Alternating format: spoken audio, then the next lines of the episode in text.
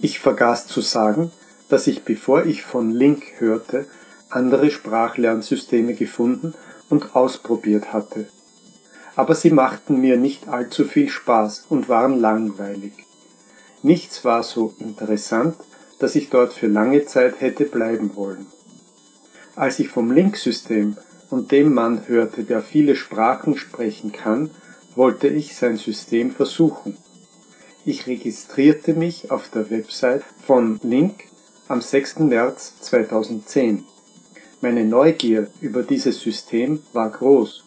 Ich begann alle Funktionen auszuprobieren, die diese Website anbietet. Dieses System war etwas Neues für mich.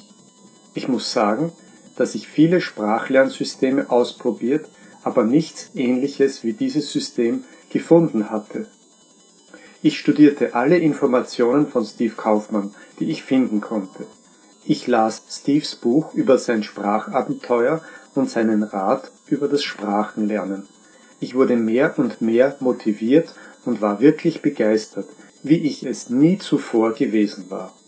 Er wurde mein Vorbild, dem ich folgen wollte.